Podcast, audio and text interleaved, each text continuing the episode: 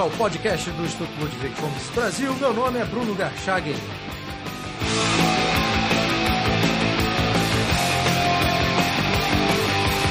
Hoje eu converso com o Birataniori, doutor em Economia pela FGV, diretor acadêmico do Instituto Mises Brasil e professor da Faculdade de Ciências Econômicas da UERJ. Seja muito bem-vindo, professor. Ah, é uma alegria para mim, Bruno, é, voltar aqui a participar desse podcast que vem fazendo um sucesso extraordinário desde que você teve essa, essa ideia brilhante. Obrigado, professor. Professor, na semana passada, o site do Instituto Mises Brasil começou a publicar as 10 lições do curso de Economia Austríaca para iniciantes, com o objetivo de ajudar o leitor a entender a economia do dia a dia sob essa perspectiva. O senhor, que é o criador da, dessas 10 lições, qual é o critério que o senhor utilizou para escolher os temas que são objetos das aulas? É, primeiro, essa ideia não, não é minha, né? É, existe um livro muito famoso chamado é, As Seis Lições, do Mises, também o livro do Henry Hazlitt, A Economia numa Única Lição, então, é pensando na, na, importância que a economia tem na vida das pessoas e pensando também é, como as pessoas às vezes não percebem isso, é a ausência também de, de uma, já não digo uma formação, mas de noções básicas de economia. É, eu imaginei que nós poderíamos fazer no, no, no site do Mises um, um cursinho, se é que a gente pode chamar assim, né, porque é, é aberto para quem quiser, basta ler é, as 10 lições para fazer o curso, é, eu pensei então em, em, em, tentar mostrar da forma mais simples possível uh, situações do mundo real em que a economia existe e, ao mesmo tempo, tentar corrigir um problema que nós, do Instituto Mises, vemos percebendo, e eu também, em particular, na minha experiência é, dando aulas há muito, há muito tempo, é, existe um problema muito grande nos jovens e esse problema existe tanto na, na, nas faculdades, né, no ensino superior, como no ensino secundário. É que eles são doutrinados desde a mais tenra é, infância por professores que são verdadeiros ideólogos. Então eles crescem ouvindo dizer que, por exemplo, que os empresários são ladrões, que os capitalistas exploram os trabalhadores, que ah, o Brasil é, é, é, pobre porque os Estados Unidos e a Europa são ricos, coisas bobagens desse tipo que acabam se cristalizando na cabeça da, da, das pessoas e quando eles chegam na, na faculdade nós temos alguma dificuldade para remover né, esse lixo. Então eu imaginei fazer um curso em 10 lições muito simples. É, os critérios que eu utilizei, respondendo agora diretamente a sua pergunta, foram é, critérios semelhantes aos, que, aos utilizados pelo Instituto Mises. Eu andei vendo a, um curso que eles têm muito semelhante e que no fundo, no fundo, é, são as situações é, vividas diariamente pelas pessoas. Então, é, nós dividimos a, as dez lições.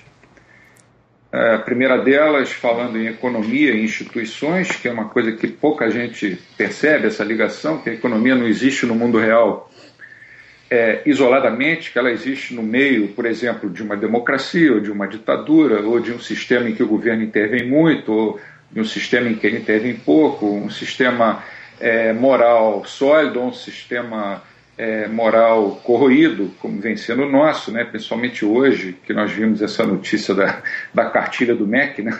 do ano passado, ensinando, ensinando pornografia para as crianças. Quer dizer, isso aí nós chamamos tudo isso de instituições. Então, a economia, se você cresce, você quer ser empresário num país como o Brasil, em que os empresários são tratados como, em princípio, como suspeitos, é uma coisa. Se você quer ser empresário num país, vamos dizer, como a Nova Zelândia, em que você leva, sei lá, uma semana para poder abrir sua empresa, é uma outra coisa completamente diferente. Então, na primeira lição, eu tentei focalizar isso.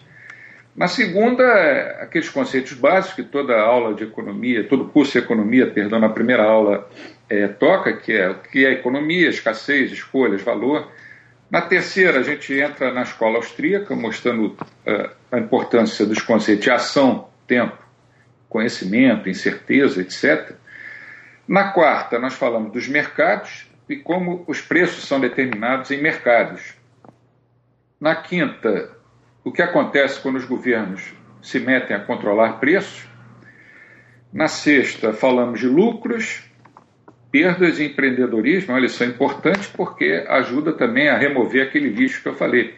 As pessoas tendem a crescer ouvindo falar que lucro é uma coisa imoral e que salário é uma coisa moral. Não é nada disso. Os dois podem ser morais ou imorais. Por exemplo, uma, uma pessoa que trabalha no gabinete de um político e ganha um salário altíssimo todo mês, só vai lá para assinar o ponto, ele ganha um salário, mas esse salário é imoral. É, em um lucro que é obtido através do trabalho, do risco, do esforço, do empreendimento, esse lucro é absolutamente moral, né, defensável do ponto de vista moral. Na sétima lição, nós falamos de capital, juros e estrutura de produção. Essa lição é a mais árida, a mais difícil. Foi um desafio para mim tentar abordar esses temas tão pesados, né? Capital, juros, é o livro do Bombarder, é num nível assim introdutório. Eu acho que eu consegui, mas vamos aguardar a sétima lição para ver a resposta do, dos leitores. Na oitava, o papel da competição. Na nona, um assunto muito importante, moeda e preço. E, finalmente, na última, nós falamos um pouco de bancos, bancos centrais, ciclos econômicos, a atual crise mundial, né, como ela pode afetar as pessoas. É, então, no fundo, a essência era isso. Né? A resposta foi longa, mas 10 lições a gente pode responder em, 10 segundos. Não, não tem o menor problema. Agora, professor, nesse esforço pedagógico que me parece que, que o senhor teve ao pensar e ao compor essas aulas, qual é a importância é, para aquele que não é estudioso de economia conhecer esse aporte teórico austríaco é, é, em relação a esses objetos de economia do dia a dia? Assim, é, é, é, uma boa pergunta. É, o curso foi, é, ele é dirigido para não, não, não versados em economia. Né? E por que essa versão austríaca? É porque eu acredito que a Escola Austríaca de Economia, além, além dela oferecer um, um instrumental mais adequado do que as teorias é, concorrentes dela para explicar o mundo real, ela mostra essas situações do dia a dia muito melhor do que, por exemplo, a, a escola monetarista ou a escola keynesiana, do que a mainstream economics faz.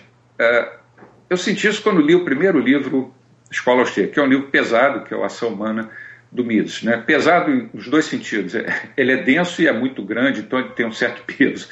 Mas é, a escola austríaca ela mostra, ela mostra o que você vive no seu dia a dia.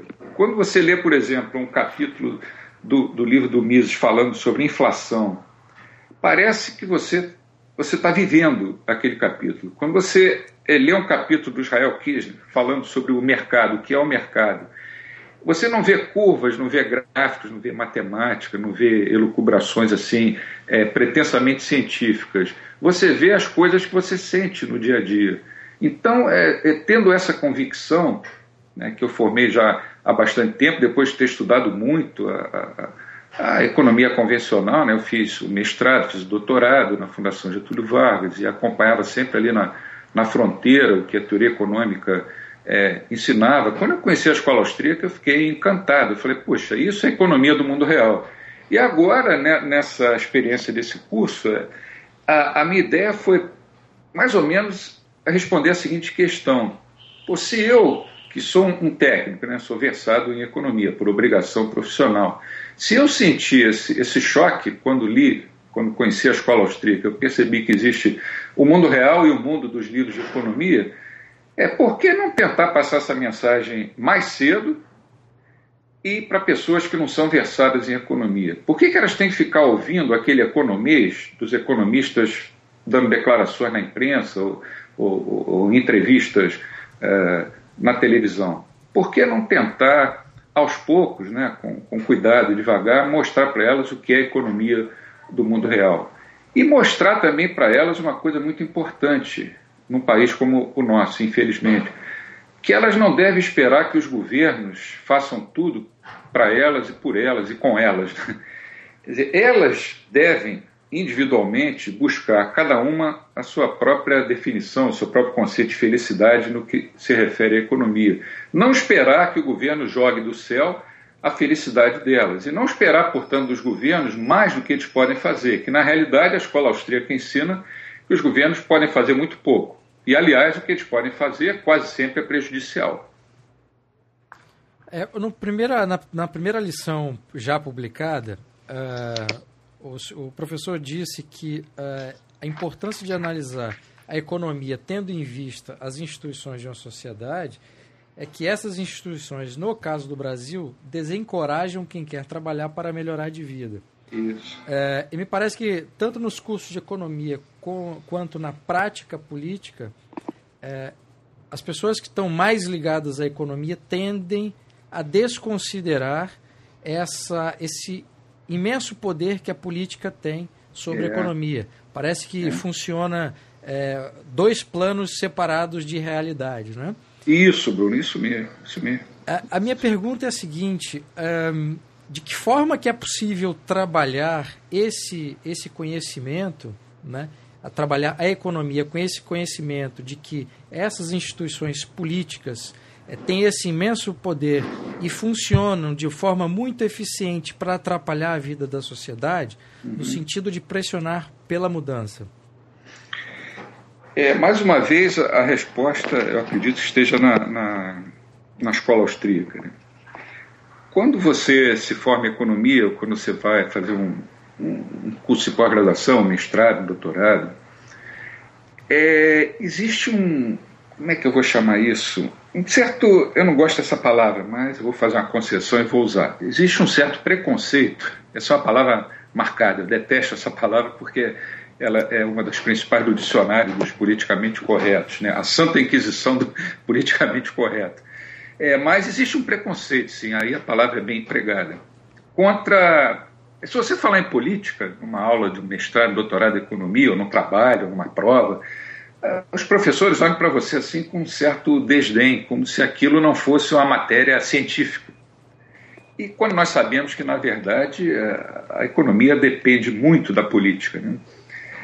É, se pode encontrar muitos exemplos. Um deles é o que eu, eu, eu, escrevi nessa, nessa primeira lição. Se você quer abrir uma empresa no Brasil, você é tratado como um suspeito, leva mais ou menos 150 dias para você ser autorizado abrir a empresa, e não é só isso, né? você tem que obter alvará do Corpo de Bombeiros, alvará daqui, alvará dali, é, é, CNPJ, você é visitado é, é, seguidamente por fiscais do município, do estado, da União, enfim, você é tratado como um sujeito suspeito. Dizer, esse cara é um empresário, ele quer ser empresário, deve ser safado. Parece que, que os governos pensam isso. Né? E, na verdade, a, a, a, ciência política não tem nada de pior nem de melhor do que é, em relação à ciência econômica. Porque o defeito dos economistas é que eles tratam a economia como se fosse uma ciência exata. E política não. Política, ah, esse cara mistura economia com política. Então ele não é, não é um economista, não é um técnico. Isso está errado, não é nada disso. O verdadeiro economista é aquele que sabe enxergar, sabe enxergar o papel das instituições na, na, é, é, em conjunto com, a, com o funcionamento da economia. E ninguém melhor do que os austríacos, né? desde Menger, passando por Mises, Hayek então foi fantástico nessa área, os atuais também, o Hans Hermann Hoppe, por mais que você possa discordar de algumas posições de um ou de outro, mas todos eles têm essa, essa essência comum, que é estudar economia ao mesmo tempo em que estuda, uh, em que integra essa economia, melhor dizendo, com a, as outras atividades da, da, do que você pode chamar de ação humana, né, de, de praxeologia. Quer dizer, isso é básico na escola austríaca. Nós devemos sim falar das influências políticas, políticas sobre a economia. Como é que nós vamos explicar a crise mundial, é, que começou nos Estados Unidos, depois se alastrou pela Europa e pelo mundo, sem nos referirmos a fatores políticos, só com fatores técnicos? É impossível. Os economistas precisam abandonar essa prática é, nefanda de só falar em déficit público, em M1, M2, base monetária, é, carga tributária. Nós temos que falar nisso sim, mas temos que falar nisso ao mesmo tempo em que mostramos as interrelações que, que, que a política e, e essa, essas variáveis, vamos dizer, econômicas têm. Por que a relação dívida-PIB é tão grande? É claro que é por fatores políticos e não por fatores técnicos. Eu posso analisar só tecnicamente, mas vai ser uma análise incompleta. Então é isso que nós queremos é, é forjar essa mentalidade na cabeça das pessoas. É muito difícil, a gente encontra preconceito, voltando a usar a palavra, por parte principalmente de colegas nossos que veem assim os economistas austeiros como se fossem o que eles chamam de economistas intuitivos. É, intuitivo aí é, é no sentido de tentar desmerecer a pessoa. Né? Ah, esse cara não usa matemática, ele é só um economista intuitivo. Eu respondo assim, graças a Deus, porque é a principal qualidade que um economista deve ter é a intuição. Quem me ensinou isso foi um professor da Faculdade de Economia, que foi o ex-ministro Otávio Gouveia de Bulhões, que era um homem moralmente inatacável e ele não era nem keynesiano nem monetarista, tinha alguma simpatia pela escola austríaca nas ideias, embora ele não não mencionasse isso, mas ele era é, da antiga escola sueca, de um economista chamado Knut Wicksell. É, ele, uma ocasião, conversando com ele, ele me dizia que a principal qualidade dos economistas deve ser a esse apelo intuitivo, essa intuição para perceber as coisas. Eu guardei aquilo, na época eu era imaturo, claro, não entendi bem o que ele quis dizer, só fui entender 15 ou 20 anos depois. E hoje eu repito sempre que acho necessário. A principal qualidade dos economistas é essa intuição. E às vezes nem é intuição, não é, Bruno? Você perceber, por exemplo, por que a relação de dívida pública dos Estados Unidos supera hoje 90% do PIB, na né, relação dívida-PIB, é, é só você olhar para o que acontece no mundo da política dos Estados Unidos. Você não precisa ser nem intuitivo nem economista. No entanto, as pessoas às vezes deixam de analisar essas coisas porque ficam presas àquela, àquela coisa, não, eu vou olhar só para os números. A taxa do, de crescimento do PIB no último trimestre, em relação aos 12 meses, ao mesmo período do ano anterior, foi tanto. Então a economia está em recessão, então a economia não está em recessão. Quer dizer, fica uma coisa bitolada é, que eu me recuso a fazer eu tenho é, negado de uns tempos para cá sistematicamente é, convites para participar de programas na, na, televisão, porque eu sei que o que eles querem ouvir é isso. Né? É, uma reunião do Copom, por exemplo, é, eles querem saber antes da reunião, aconteceu várias vezes, o que, que eu acho que os diretores do Banco Central vão fazer. Se eles vão diminuir a taxa básica, se eles vão manter se eles vão aumentar. Ora, eu não estou na cabeça dos diretores do Banco Central. E eu acho um absurdo o país ficar parado esperando o que quatro ou cinco pessoas reunidas num gabinete em Brasília, que é pior ainda, né, vão decidir sobre a taxa de juros. Taxa de juros, para mim, tem que ser determinada nos mercados. Agora, como o mundo inteiro determina a taxa de juros mediante as ações dos bancos centrais, a gente é quase que levado a, a a fazer análises erradas. Então, de uns tempos para cá, eu tenho, eu tenho recusado esses convites, porque eu acho que nós temos coisas mais importantes para tratar, que são as coisas estruturais. Essas relações da economia com a política. Quando é que o Brasil vai acordar e implantar aqui uma economia minimamente de mercado, que nós não temos? Quando é que nós vamos ter empresários, é, empreendedores, sendo. É, não precisa nem favorecidos, mas que não sejam prejudicados pela burocracia, pela, pela, pela, pela coerção estatal. Então, essas coisas levam muito tempo para a gente colocar na cabeça das pessoas, mas eu acho que é de pequenino que se torce o pepino. Aliás, esse exemplo da reunião do, do, é, do, do quadro técnico é, do, do, do Banco Central, Central é interessante porque as decisões são embora tendo esse verniz ou esse adorno técnico, as decisões são eminentemente políticas, né? Políticas, é. E que tem um reflexo na economia. E aí, quando os economistas uh, do mainstream analisam essas decisões sem levar em conta a, o pressuposto político, é. acabam tendo uma, uma posição, uma perspectiva incompleta isso. E por consequência, a consequência disso que eu acho que é mais perversa é legitimar esse estado de coisa, porque fica Exato. um círculo, né? Fica, você cai num círculo vicioso. Tem economistas muito bem preparados, pessoas inteligentes, colegas meus, amigos até, que acabaram presos nessa, nessa rede sem perceber que estão presos. Quer dizer, por mais bem treinados que eles possam ser, a análise deles vai ser incompleta. Vai ser incompleta. Agora, quanto tempo uh, isso vai durar, por, por quanto tempo essa ideia vai prevalecer, eu acho que vai depender em parte do nosso esforço né, do, no Instituto Mises Brasil de divulgar essa, essas ideias no Brasil. É, tem plena consciência de que é um trabalho de longo prazo, mas aquela frase do Kennedy de que no longo prazo estaremos todos mortos é uma das frases mais infelizes de todos os tempos. É, ele cantou um hino para as cigarras e disse que as formigas estavam erradas. Né? Que, aliás, foi a filosofia de vida do próprio Kennedy, que ele levou. Quem leu o livro do Paul Johnson, Tempos Modernos, é, você deve ter lido, é, é, percebe isso claramente. Né? Nós temos que pensar no longo prazo, porque no curto prazo tudo já está perdido. Já está perdido. Por exemplo, o nosso Banco Central está agindo politicamente. Politicamente. Porque Brasília manda ele diminuir a taxa de juros, porque a taxa de juros baixas costumam ajudar a ganhar eleições. E como tem eleições de dois em dois anos, eles vão fazendo a coisa assim, é, se arrastando. Vai chegar a hora do acerto de contas. Eu acho que está chegando, que ano que vem nós vamos ter problemas. Vamos aguardar. É, quando os problemas surgirem, aí vai chegar a hora de nós, austríacos, né? eu aqui, o, o Barbieri na, na, na USP, o Miller lá em, em, em Aracaju, o Hélio Beltrão e outros que lutam pela escola austríaca aqui, dizer, olha, dá uma lida naquele artigo que está lá no site do Mises, de 2009, de 2010, em que a gente alertava para que se o Banco Central do Brasil continuasse executando essa política expansionista é, irresponsável, a gente alertava, olha, vai aparecer inflação com desemprego, não vai adiantar nada eles estimularem linha branca, né, diminuir os impostos que incidem sobre a linha branca, linha amarela, linha vermelha, linha azul, linha de todas as cores, porque ah, quem come demais tem indigestão, como ensinava o professor austríaco Hayek. Né?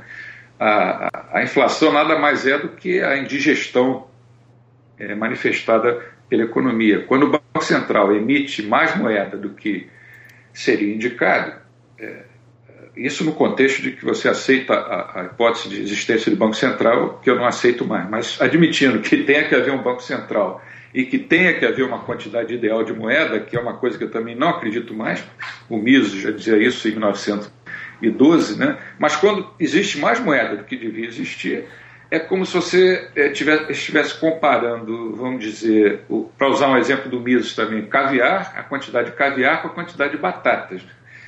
Então você vai ter uma inflação e essa inflação não se manifesta imediatamente, mas ela já existe desde que o Banco Central começou a emitir mais do que devia.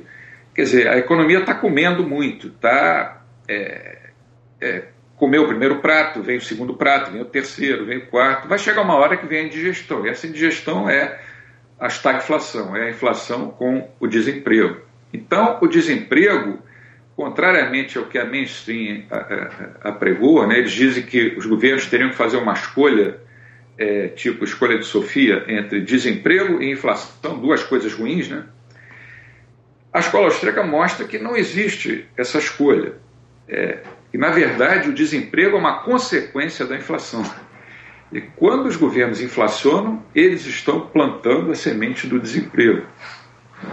É evidente que uma noção, uma visão de longo prazo e como o que acaba prevalecendo no mundo político é, é a visão de curto prazo e no mundo econômico, acadêmico, a visão do Keynes, que é a visão de curto prazo, o longo prazo vai sendo sempre adiado.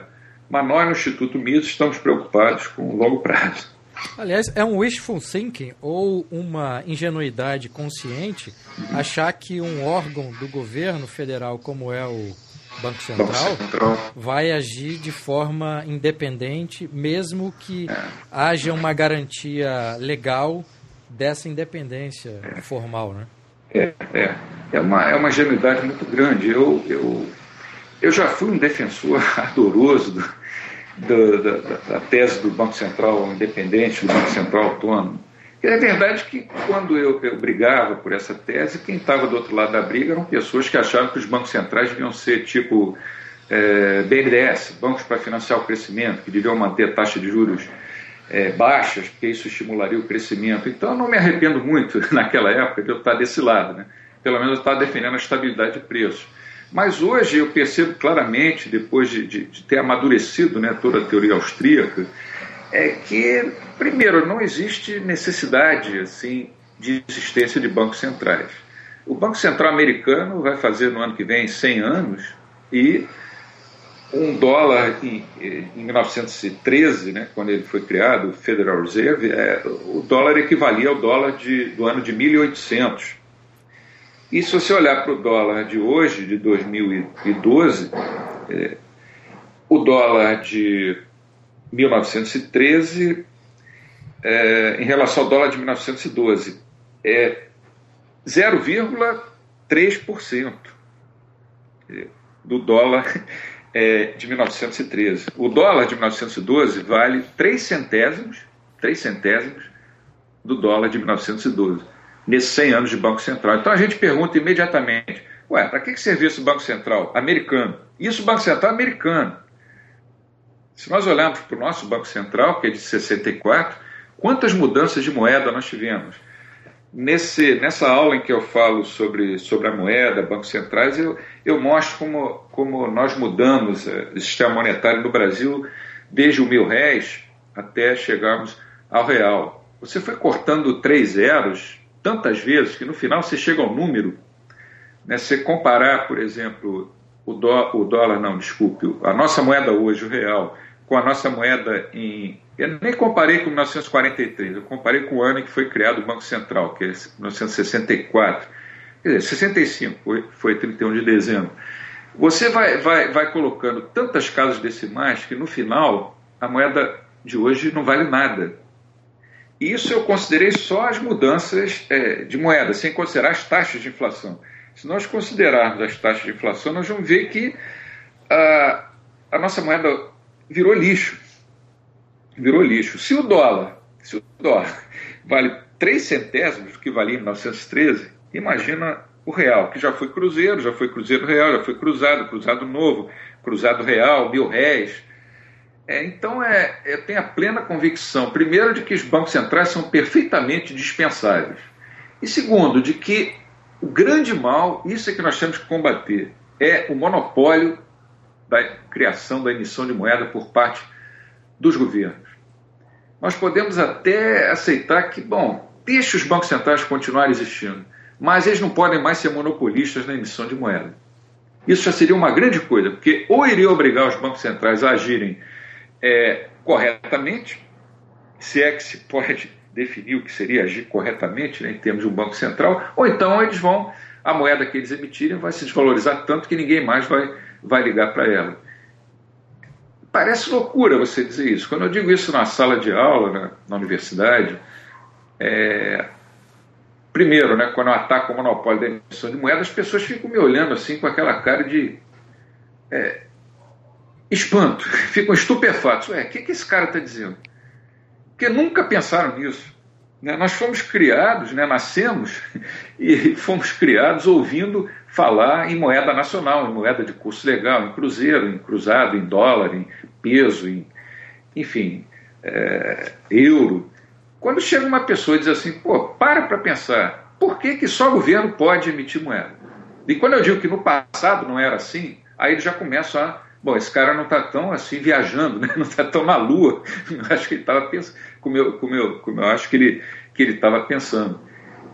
E quando eu digo também que os bancos centrais são dispensados, é outro choque. Eu acho que esse choque é, é até maior, que as pessoas tendem a acreditar que o Banco Central tem um papel importantíssimo na, na determinação da felicidade das pessoas, ou da infelicidade. Né?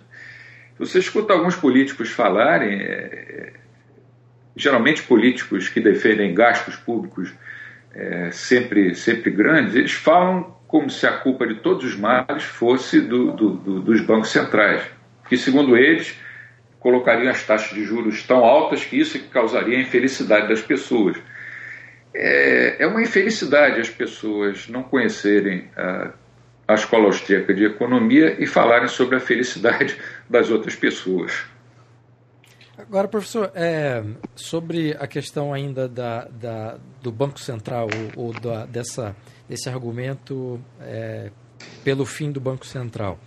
É, uma crítica comum que se faz, a meu ver, é equivocada, porque a prática é, da existência do Banco Central e suas consequências está à vista, é que o fim do Banco Central implicaria no maior poder do governo na gestão da, da, da moeda e, e, da, e da, dos rumos financeiros de um país. Né? A gente vê que a existência do Banco Central é exatamente isso. Mas o fim do Banco Central teria que ser acompanhada, teria que ser, o fim teria que ser acompanhado por outras medidas que tirasse da mão do, do governo o poder que tem hoje, ou não, ou o simples, o simples fim do Banco Central resolveria parte do problema não teria que ser acompanhada por essas outras medidas? Não, eu acho que não, não, não, não, há necessidade, não haveria necessidade que fosse acompanhado por outras medidas. Porque as pessoas que fazem essa crítica, elas se esquecem de que o Banco Central também é governo, né? Então, se você extingue uma coisa que é do governo, uma instituição governamental, para que colocar outra no lugar? O que se deveria era garantir a competição entre os, os que se dispusessem a emitir moedas. E para isso, né, eu não vejo também necessidade de, do Estado, é, é, porque ele não tem condições de garantir essa competição. E as pessoas às vezes falam assim: ah, o papel do Estado é garantir a competição nos mercados. É, fica até bonito dizer isso, eu também já acreditei nisso. Mas se você pensar bem, se você ler a obra do Rothbard, por exemplo, o que dizer do Estado? O Estado, por definição, é um monopolista. Ora, como é que um monopolista vai garantir a competição em qualquer mercado? A não ser que esse monopolista fosse um monopolista santo, né? no sentido de ser preocupado realmente com o bem comum. A gente sabe que não é, porque esse, esse monopolista ele chegou àquela, àquela condição, quer dizer, as pessoas né, que estão no, no Estado, elas chegaram a essa, a essa condição por fatores políticos, que não tem nada a ver com bem-estar, com o chamado bem comum. Então, acho que simplesmente é, é desregulamentar e permitir que as pessoas, que as pessoas não, que os bancos emitissem moeda e que as pessoas pudessem escolher com a prática quais as moedas que, que seriam mais usadas, quais as que seriam menos usadas e quais as que tenderiam a desaparecer. É, em Florença, né, na Itália, na, é, por volta de 1300, 1400, circulavam quatro moedas, né, duas eu me lembro o nome, Fiorino e Quatrino. É, é, uma dessas moedas era usada em transações comerciais, a outra era mais usada na agricultura e assim por diante. Quer dizer, o próprio mercado vai encontrar soluções. E o governo deveria se abster dessa. Expressões como política monetária, política fiscal, política cambial deveriam desaparecer de todos os dicionários. E, a começar pelos dicionários de economia, porque isso tudo é herança do Keynes. É uma herança maldita que nós temos que nos livrar disso. O que é política monetária? Aí é uma crítica não só aos keynesianos, mas aos monetaristas. Como eu era quando terminei meu doutorado, eu era um monetarista ferrenho, fui aluno do Alan Meltzer né? e participou a semana passada da reunião da Sociedade Mont Pelerin. É, por que, que eu tenho que acreditar? O que, que me levaria a afirmar que o presidente do Banco Central, ou a diretoria de um Banco Central qualquer, sabe melhor do que qualquer outra pessoa, qualquer outra diretoria, qualquer outro grupo de pessoas, qual a quantidade de moeda que deve existir, ou qual deve ser a taxa de juros. Por que, que a taxa de juros básica deve ser, sei lá, 6,5% e não 6,32%, ou 7,415, 333333, tem uma dízima? Hoje eu tenho a convicção de que eles não sabem, de que eles não sabem. Só o mercado pode determinar isso. E aquilo que o mercado determina hoje, amanhã já vai ser diferente, porque os mercados são dinâmicos. Mercado é o quê? É, é a condensação da ação humana e não da inação. Você pega um livro de economia, parece que você está estudando a inação, porque você vê o ponto de equilíbrio e fica só falando do ponto de equilíbrio. Ora, quando você virou a página do livro que, que definiu o ponto de equilíbrio, aquele ponto de equilíbrio que está lá naquela página já não é mais ponto de equilíbrio, porque as coisas já mudaram. A economia do mundo real é uma coisa essencialmente dinâmica. É difícil, é uma batalha em glória convencer as pessoas disso, mas com o tempo a gente vai conseguindo. Algumas lá na Universidade do Estado do Rio de Janeiro, onde eu, onde eu leciono, é, todo semestre eu vejo pelo menos quatro quatro ou cinco monografias de conclusão de curso e graduação abordando temas austríacos. E eu confesso para você, Bruno, e confesso para os que ouviram esse podcast, isso, isso é que me dá força para continuar, para continuar lutando, porque muitas vezes eu pensei em desistir. Falei, puxa, eu estou falando sozinho. Me lembra São Giovanni, perdão, São João Batista pregando no deserto, né? Um sujeito solitário pregando no deserto, falando em praxeologia, em ação humana, é, e todos os outros falando ou em um Banco Central monetarista, ou então coisas piores ainda, como as ideias de política fiscal keynesiana, ou então coisas muito piores, como marxismo. Né? Mas quando eu vejo que pelo menos por ano, assim, uns 10 a 15 estudantes é, se interessaram em, em pela escola austríaca, eu digo, bom, estou recompensado. Que esses 10 daqui a pouco vão se multiplicar, vão ser 20, daqui a pouco 40, 100, 200 mil, sei lá. Se nós tivermos no Brasil, acho que uns 100 economistas da escola austríaca, certamente as coisas vão caminhar melhor. Agora, professor, o projeto é transformar essas 10 lições num livro posteriormente? É, não, não, sei se daria um livro, porque daria um, talvez uma cartilha. Uma cartilha ainda daria o quê? Umas 30, é, 30 páginas, estou pensando aqui em cada, cada aula tem duas páginas, mais ou menos, duas, três, uma tem cinco páginas. Ah, aquela aula que eu falei que era a área da teoria do capital, eu tive que usar cinco páginas. É, talvez uma cartilha, né? A nossa ideia é, é começar a divulgar essas ideias austríacas também é, fazendo palestras online né, no, no, site do Instituto Mises e essas palestras posteriormente se transformando em cursos mais organizados. Pois é, eu queria perguntar agora a respeito do, dos cursos online. Como é que está o projeto? Sim. Qual é a dimensão desse projeto? Como é que ele vai funcionar? E se já tem data para começar? É, ainda não temos uma data certa, mas é talvez, talvez em, em outubro talvez outubro. Nós não vamos começar com cursos, nós vamos começar com palestras soltas para testar, porque todos nós vamos ter que aprender é, bastante em termos dessa, desse novo mundo né, de cursos online. Então achamos mais seguro começar com palestras. Por exemplo, a primeira delas vai ser uma, uma palestra, é uma palestra-aula, né, não sei o que nós vamos chamar ainda, aula-palestra, palestra-aula, falando o título pode ser alguma coisa como Por que estudar a escola austríaca? Ou Por que a escola austríaca e não as outras?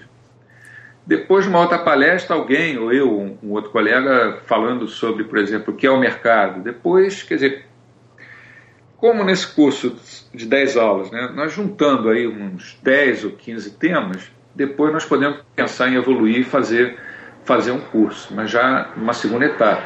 O que não significa que vai demorar, porque essas palestras você não precisa ter uma é, não precisam ser tão espaços assim. Você pode ter uma por semana ou de 15 em 15 dias. Né? E há alguma, alguma intenção de se fazer um segundo curso de escola austríaca na UERJ? É, no, no momento nós não estamos pensando nisso, porque nós percebemos que a, o alcance, o poder de alcance desse, desses cursos online e mesmo das palestras online é, é maior na UERJ nós tivemos, se não me falha a memória, 18 alunos. Nós atingimos um público de 18 alunos. Eles foram bastante beneficiados, pelo menos todos eles disseram que adoraram o curso. É, mas 18 é muito pouco, né? E também os custos desses cursos são bem mais elevados do que os cursos, do que os custos desses de cursos e palestras online.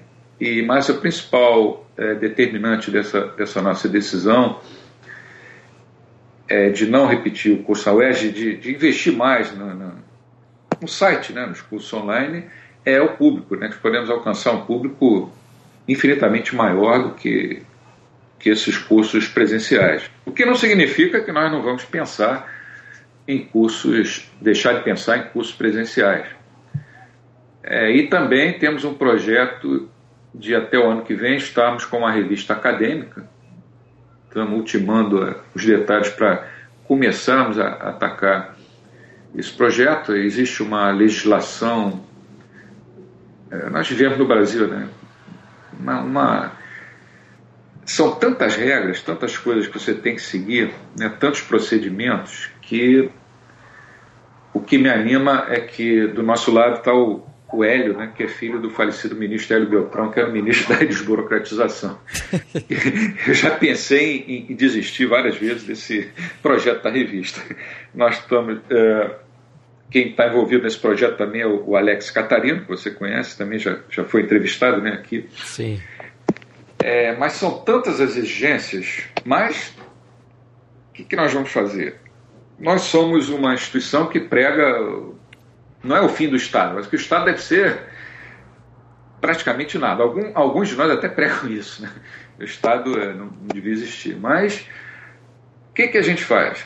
A gente parte para fazer uma revista sem dar a menor bola para o MEC, que seria, eu acredito, até uma coisa correta, dada a nossa natureza, ou a gente tenta fazer uma uma revista acadêmica seguindo os padrões que o MEC define aleatoriamente como acadêmicos, nós decidimos por essa segunda opção, porque isso, por incrível que pareça, embora a gente não concorde com isso, nos daria maior credibilidade. Ah, esses caras do, do Instituto Mises têm uma revista que é, que é cotada pela nota 7, que é a nota máxima né, do, que os burocratas do MEC dão. Aí eles já olham para você com uma, outra, com uma outra visão, né? e não é, olha para você, tipo assim, ah, esses caras fizeram uma revista revolucionária, eles não querem saber de Mac, não querem saber de nada. A gente fica visto como radical demais, não é bom, porque as nossas ideias já são ideias radicais. Né? Um economista austríaco no Brasil, por definição, é um sujeito radical, porque ele está contra tudo que as pessoas acreditam que deve ser. Então, se nós já somos radicais e se vamos usar também é, táticas mais radicais ainda, eu acredito que nós só vamos perder com isso. Então a gente optou por seguir essa linha mais, vamos chamar de prudente, né? E no futuro vamos ver o que acontece. Dizer, vamos ter que seguir todas as recomendações do MEC. É um negócio absurdo, porque a CAPES, né, quem, quem decide essa, as cotações, ela, ela conseguiu desenvolver uma política tão ruim que é a política que eu chamo de o paper pelo paper. É, em áreas como a engenharia, por exemplo, que você, para produzir um paper, ou física, para produzir um paper acadêmico, você leva às vezes um ano numa pesquisa né, para tirar as conclusões. É, eu conheço instituições dessa área de engenharia é, muito respeitadas que ficaram com nota baixa na cotação do MEC. Não só a revista delas, mas os próprios cursos de mestrado e doutorado, porque eles olhavam para a quantidade de artigos publicados. Ora, se você vai publicar um artigo, por exemplo, de sociologia, é muito mais fácil você escrever um artigo, você escreve em dois meses, ou três meses, ou até menos que isso, do que se você vai escrever um artigo sobre um tema pesado, técnico, árido, que é um, um artigo em engenharia. Então você tinha instituições é, e cursos que eram beneficiados, e são beneficiados por essa política do, do paper pelo paper. Né? Quer dizer, o professor é bom se ele publicou, sei lá, 20 papers nos últimos três anos. O professor, esse professor não é bom, não, ele só publicou dois papers. Na verdade, esse professor que só publicou dois papers, ele é muito melhor, pode ser até muito melhor do que o outro, porque ele está numa área em que para publicar um paper acadêmico para valer, você vai precisar de tempo, né? Mas a gente tem que fingir que isso não existe e tentar obter a melhor nota é, do MEC, a nota máxima, para depois a gente poder, como se diz na gíria, cantar de galo. Por enquanto nós somos pintinhos. E qual vai ser o perfil dessa revista, professor? É publicar só, só artigos na área de economia ou ele não, vai não. outros assuntos? Não, é aquilo que a gente estava falando no início, né? É uma revista de economia, mas vai, vai tratar também é, de problemas dessas ciências afins com a economia dentro da ideia da escola, da escola austríaca. Nós vamos ter artigos que podem ser classificados na área de ciência política, outros artigos podem ser colocados na área jurídica. É evidente que o grosso vai ser na área de economia, mas é, é uma revista que a gente poderia chamar é, uma revista de ciências sociais, mas com ênfase na escola austríaca de economia. Entendi. E com essa burocracia toda, é, o professor acha que essa revista já começa a ser publicada em 2013 ou isso é mais para frente? Sim, a nossa ideia é que no, no próximo congresso do Mises Brasil, em, que deve ser em maio né, de 2013, a gente já tenha o chamado número zero, que é um número assim experimental, né? primeira edição, para que as pessoas possam, possam avaliar. E nossa ideia é publicar dois números por ano. Perfeito. Professor Biratã, muito obrigado por essa segunda entrevista. Bruno, eu, eu que agradeço a você e só posso te dar os parabéns por essa série de, de, de entrevistas que você vem fazendo com pessoas do mais alto gabarito e eu me sinto muito honrado em ser incluído no meio delas. Tá? A honra um abraço. toda minha, professor. Obrigado.